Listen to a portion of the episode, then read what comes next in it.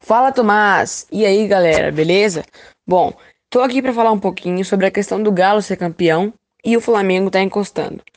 Bom, sobre o título brasileiro, eu acredito que tudo pode acontecer, porque tem muitos times que estão crescendo aí. Pode ser que os times lá que estão brigando hoje é, comecem a tropeçar e tudo vire, mas a minha opinião é a seguinte: o Galo perdeu para alguns times no primeiro turno do Campeonato Brasileiro, como é, Botafogo, Fortaleza, Bahia, que não deveria ter perdido e deveria ter ganhado. E se tivesse ganhado, a história seria toda diferente. O Galo hoje poderia estar é, líder é, disparado, igual o São Paulo tá.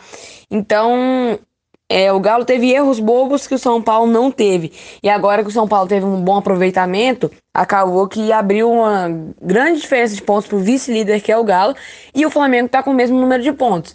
Então é a questão de. do depende deles mesmos, dos times. Se cada um bobear, hum, perdeu a chance de ser campeão. Se o Galo bobear, o Flamengo passa. Se o, o São Paulo bobear, o Galo passa. Então, tudo depende dos próprios times. Agora eu tô feliz mesmo porque, porque Cruzeirão não vai subir.